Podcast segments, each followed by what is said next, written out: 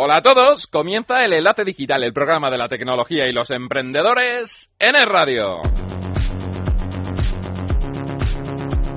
Enlace Digital con Rafael Fernández Tamames. Es radio. Nueva semana, edición número 34. Os agradecemos los mensajes que nos han llegado a nuestro Twitter en arroba es enlace digital, a nuestro Facebook en facebook.com barra es Radio Enlace Digital y en nuestro correo electrónico en enlace digital arroba radio.fm. Recordamos hoy a Aaron Svarth, uno de los padres del RSS. Fue programador, escritor, activista de Internet y nos dejó el pasado 11 de enero. Analizamos su legado en Enlace Digital. Conectamos con San Francisco para hablar de la búsqueda geográfica de Facebook, de la pugna de Amazon y Apple por la música digital y conocemos lo último sobre la película de Steve Jobs. Analizamos una app para el cine, más específicamente para los cinéfilos que no pueden dejar de ver sus refrescos y que durante la película tienen que salir corriendo al baño. Esta app curiosa en unos minutos. Para finalizar, conocemos la historia de la empresa que más vende tabletas Android en nuestro país. Es BQ, una historia 100% emprendedora. Todo esto y más con Rafael Fernández Tamames en el micro y en la dirección, Nacho Martín en la realización y Blanca Pérez en la producción. En el enlace digital, hasta las 2, aquí en el radio, vamos a por ello.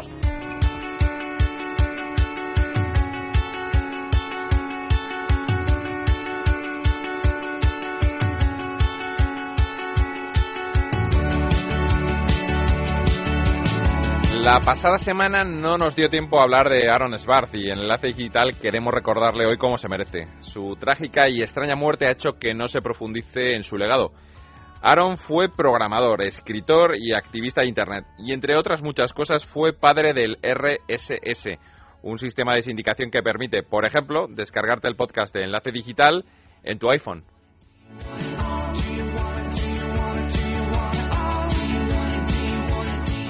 Aaron Sbarth fue activista de Internet. Entre otras campañas, lideró la campaña contra la ley SOPA, aquella ley que iba a cercenar nuestros derechos en Internet. Y por eso era parte de diferentes organizaciones, entre ellas Abad. Hablamos ahora con Luis Morago, que es director de campañas en Abad. Luis, buenas tardes. Hola, buenas tardes. Antes de nada, ¿qué es Abad? Eh, bueno, Abad significa voz en una serie de idiomas de Medio Oriente y en Asia. Y básicamente lo que es es una organización global de campañas que cuenta con más de 17 millones de personas en, en prácticamente todo el mundo. Y bueno, lanzada hace cinco años se ha convertido en la comunidad por Internet eh, de campañas más grande del mundo. Eh, básicamente trabajamos en campañas que van desde la lucha contra la corrupción a nivel nacional o en el marco de, algún tratado internacional a la defensa del medio ambiente, protección de derechos humanos, libertad de prensa, de prensa y mucho más. Con lo que comentas, en tu opinión, ¿qué significa esta muerte, la muerte de Aaron Sbarth? Tiene varios eh, aspectos. De un lado, sobre todo la gente que ha estado más cercana a él, como compañero de trabajo y amigo, tiene un tema personal muy fuerte. Pero, pero bueno, yo creo que, que lo que interesa ahora ver desde donde estamos nosotros aquí en España, para el activista, para la persona que, que, está siguiendo estos temas, eh, realmente tiene un eco y tiene un significado enorme eh, más allá de su talento que era enorme de, de, Aarón, más allá de su compromiso, de su genialidad y de su básicamente luchar día a día por, por, acceso a la información, por lograr que hubiera que se protegiese la libertad eh, en Internet, pero más allá de Internet, estamos hablando de libertad de expresión, libertad de, acceso a la información.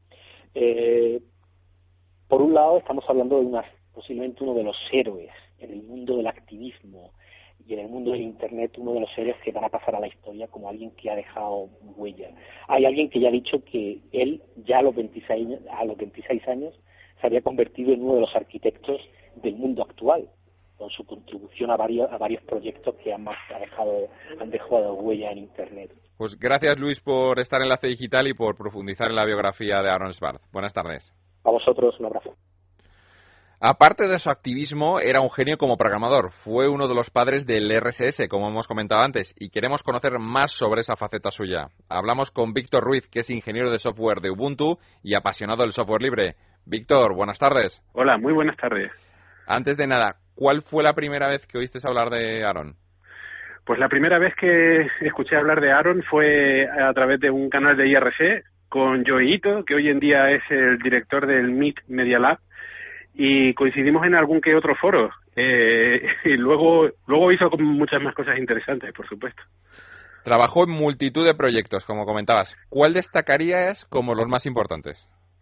Bueno, para mí los más importantes son eh, su involucración con el RCS, que es un formato de sindicación, con Open Library, que fue un proyecto de liberación de, datos, eh, y con Reddit, que fue uno de los copropietarios de una de las redes sociales más importantes en Estados Unidos. Y, en tu opinión, ¿qué significa la muerte de Aaron para el desarrollo del software libre? Bueno, para el desarrollo del software libre eh, creo que ha sido una gran pérdida, aunque afortunadamente el movimiento ya es lo suficientemente importante como para que la muerte de una persona no afecte a su futuro.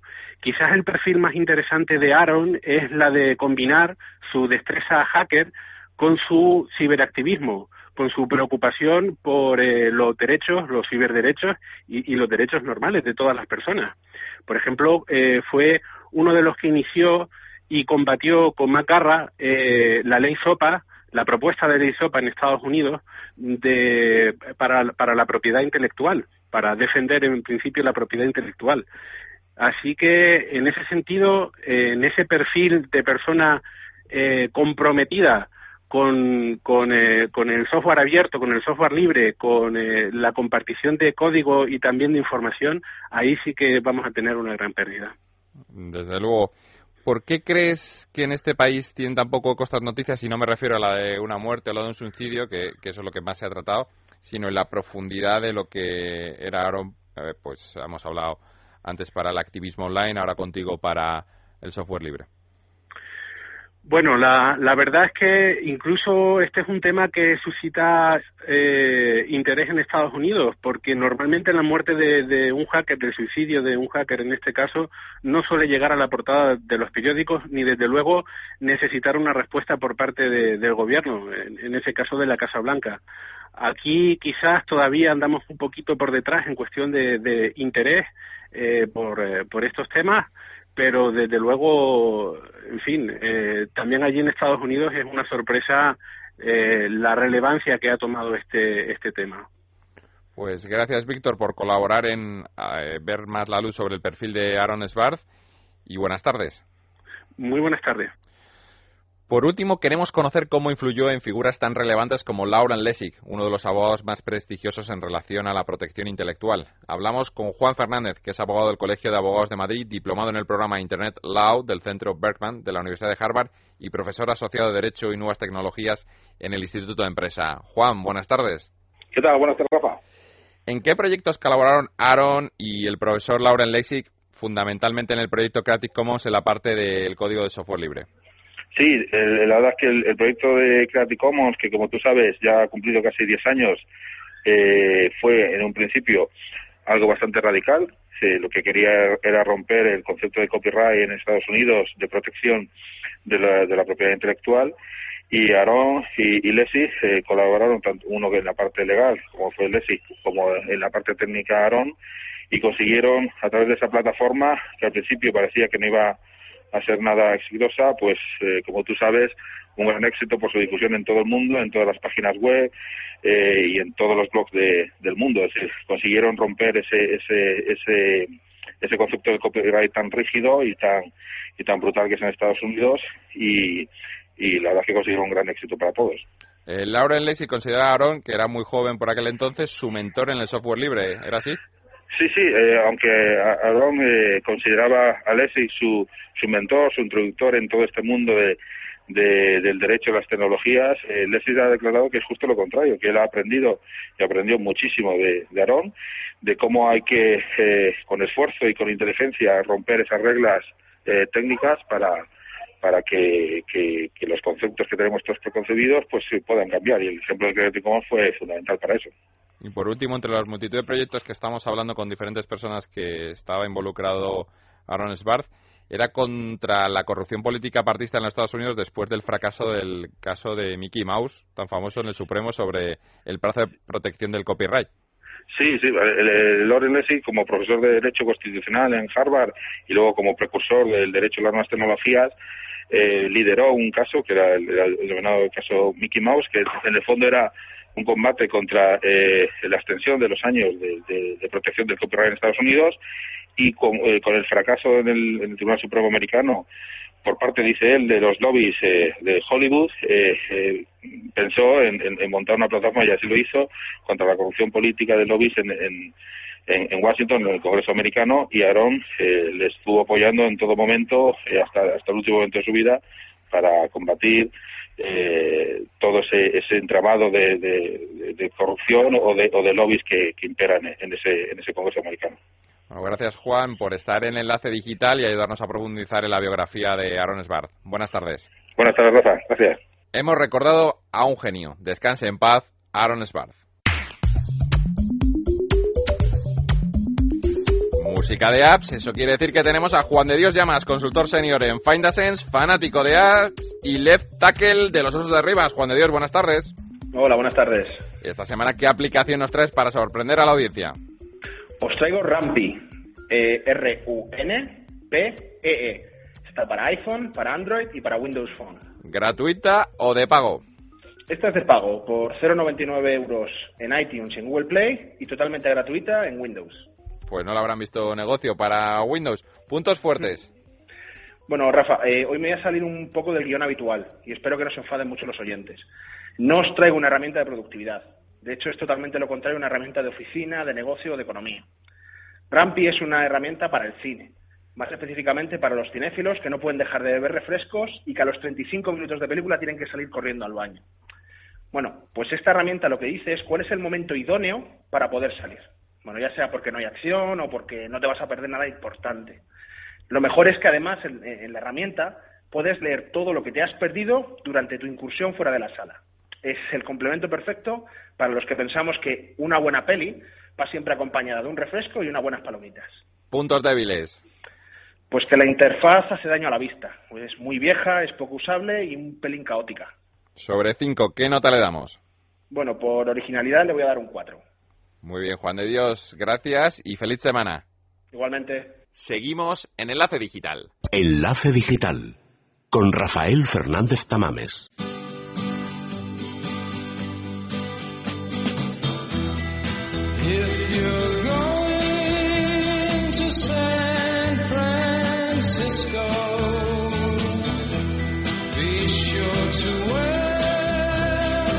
Suena la sintonía de San Francisco, eso quiere decir que al otro lado de la línea está Alfonso de la Nuez. Alfonso, felices madrugadas, amigo.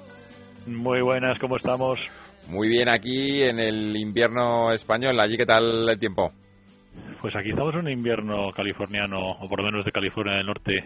Mm, vamos, un señor invierno. Estamos a, cero grados por la noche, eh, cosa rarísima que no he visto, yo creo que en todo este tiempo que estaba aquí. Eh, cero grados, todo está congelado por la mañana. Y, y luego, bueno, sube a los 10 grados o así durante el día, pero la verdad es que bastante frío. Espero que se pase pronto. Esta semana nos ha traído noticias desde Facebook, su apuesta por la búsqueda gráfica, su apuesta por Big Data. ¿Cómo lo has visto?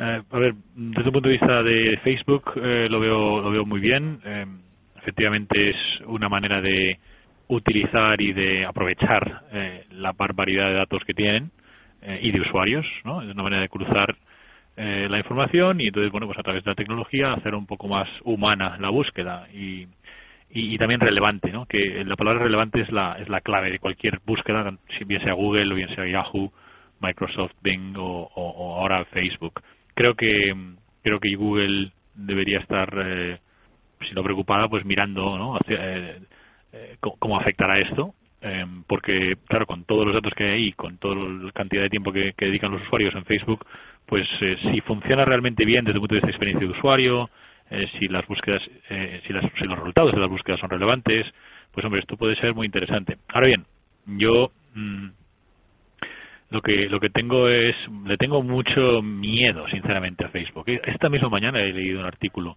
relacionado con ah, el tema de la de cómo de la privacidad y de, de, cómo gestionar la privacidad. Entonces ahora llega este tema de la búsqueda y, y cuidado hay que tener mucho cuidado porque ahora también queda reflejado uh, cómo busca la gente no eh, tengo entendido vamos tal y como lo estoy viendo. es también lo, lo que hemos he leído desde aquí de cómo puedes limpiar tu historial, porque claro, todo tu histórico de búsquedas es actualizado para estos servicios. Creo, sinceramente, eh, y ahí esto es ya un mensaje además como padre de un niño eh, eh, que, pronto utilizará Facebook, no, no, no todavía no, pues gracias a Dios, pero pronto. Pues son cosas que tener muchísimo cuidado. Es la falsa sensación de privacidad que tenemos con, con los servicios sociales, que creemos que, bueno, es que, estamos es que protegidos mañana, Efectivamente, esta misma mañana en el periódico lo he visto, he visto un titular precisamente relacionado otra vez con la, con la privacidad. Pero es que lo, llevo oyendo, ¿cuántos? Dos años ya, ¿no? Ese tema. Eh, será por algo. Bueno, y para finalizar, que nos quedamos sin tiempo, Alfonso, ¿cómo estás viendo la batalla Amazon y iTunes con el tema de, iTunes? Me parece increíble, me parece apasionante eh, que puedas, eh, por cómo funciona la tecnología, por cómo hay, por un lado, plataformas, por otro lado, aplicaciones, igual que pasaba con Windows en su momento, ¿no? Eh, pues mira, yo lo veo apasionante y lo veo fenomenal porque eh, todo es, cuando hay competencia, todo va mejor, eh, todos ganamos y el usuario final gana. Y en este caso, pues estamos viendo que, bueno, pues Amazon lanza una capacidad de, de, oír música y de gestionar tu música sin que tenga que tener una aplicación, ¿no? Sino que puedas hacerlo a través de Safari me parece apasionante y ya veremos a ver dónde va. Pero vamos, Apple es que con tanto éxito que ha tenido, pues lógicamente tiene muchísimos competidores. Bueno, ahora toca dejarte dormir en este sábado de, de enero y agradecerte de nuevo esta conexión a San Francisco. Alfonso, que descanses y feliz semana. Encantado y buen fin de semana a todos. Un abrazo.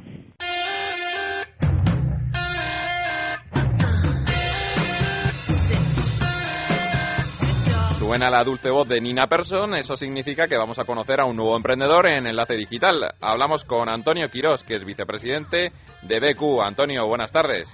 Hola, buenas tardes, ¿cómo estáis? Pues muy bien. ¿Cuántos años lleva operando BQ? Bueno, pues muy poquito, somos una compañía muy joven. Realmente se puede decir que con la marca BQ y trabajando en el mercado llevamos aproximadamente tres años, aunque el proyecto se puede tirar un poco más atrás hacia el cuarto año, pero entre tres y cuatro años, muy poquito. ¿Y cómo fueron los comienzos? Bueno, pues eh, eh, siempre son duros, ¿no? Pero interesantes, ¿no? Es decir, realmente aquí en el comienzo, en el arranque de nuestro proyecto empresarial, eh, se centra un poco la conjunción de como dos pues no de emprendedores o de accionistas diferentes, ¿no? Uno que provenía pues de una startup de la Universidad Politécnica de Ingenieros de Telecomunicaciones que cuando terminan sus estudios pues deciden constituir una compañía de tecnología para eh, bueno fabricar tecnología en Asia, que es un poco lo que en este momento hace todo el mundo y ver cómo se puede distribuir en, en, Europa, ¿no?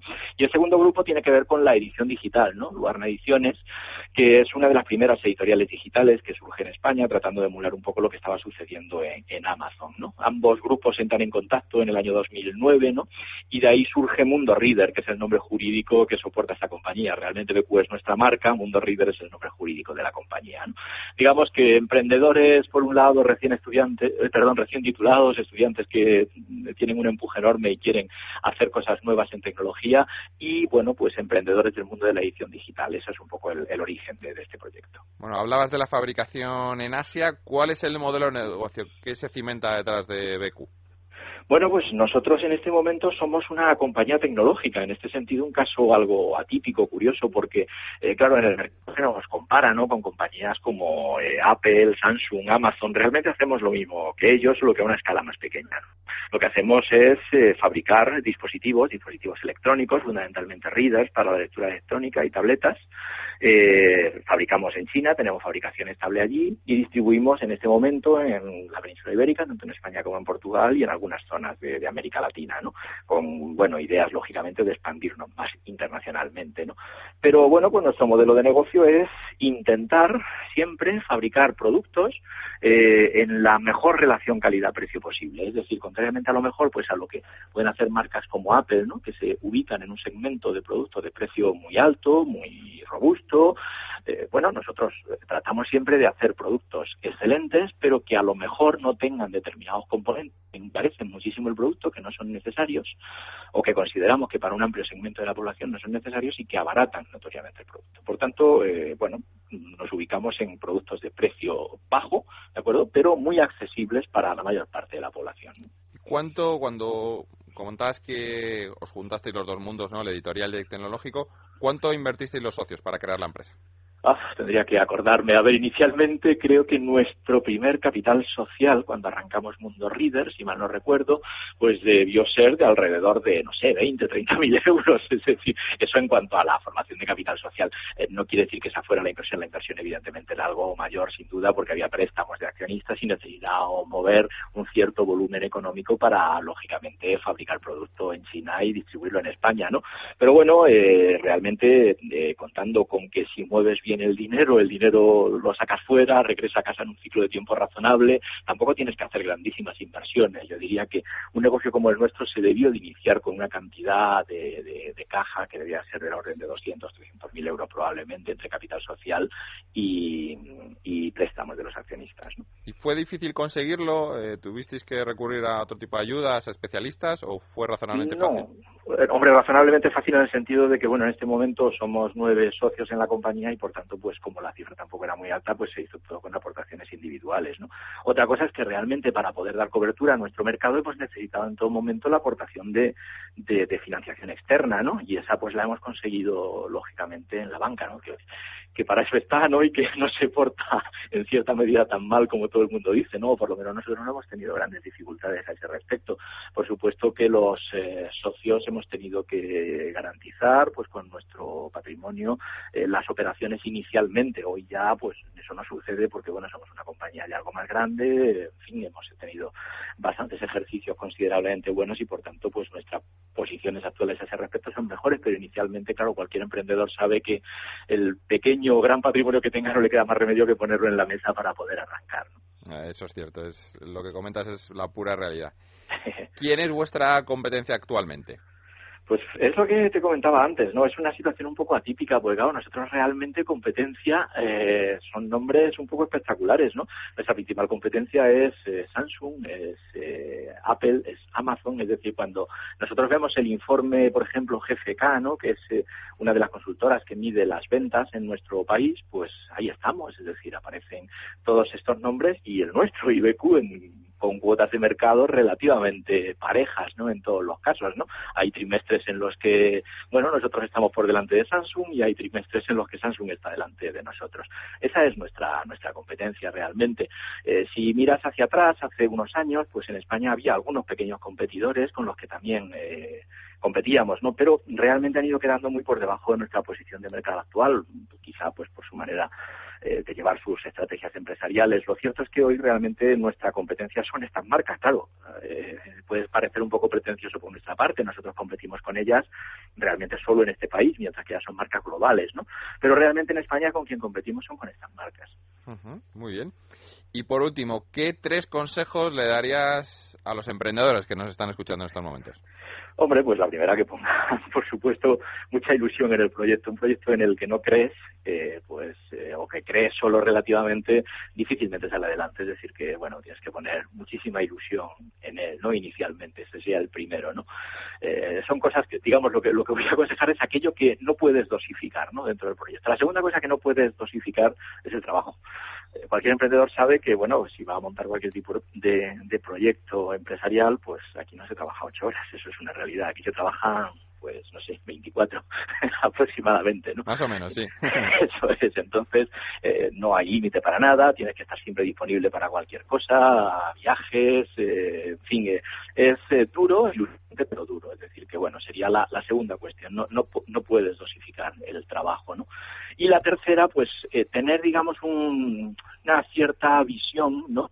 En el mundo del riesgo, ¿no? Es decir, hay muchos emprendedores que, que bueno, no, no tienen, digamos, eh, una actitud razonable, o toman mucho riesgo o toman muy poco, y entonces el negocio, pues lógicamente, o no crece o si has tomado demasiado se, se hunde, ¿no? Entonces, una cierta mano a la hora de saber cómo te posicionas respecto a los riesgos que puedes asumir, pues yo creo que es algo muy, muy importante también, ¿no? De cara al emprendedor, Bueno, pues Antonio, nos quedamos con esos consejos. Gracias por estar de nuevo en Enlace Digital y muy buena suerte para este año.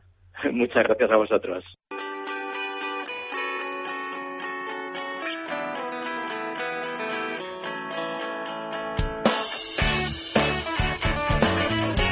¿Qué estamos escuchando, Nacho? Mardy Boom, de los Arctic Monkeys. Pues súbela.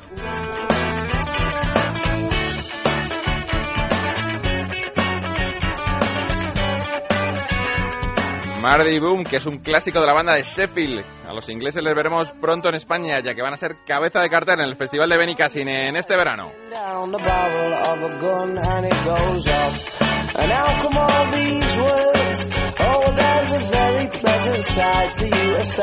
Nosotros nos vamos, nos escuchamos el próximo sábado a la una y media. Les dejo con la mejor compañía, con la radio, con el radio, ahora informativos. ¡Feliz semana! Up, up and away. Oh, but it's really hard to remember that on a day like today when you're all argumentative and you've got the face on.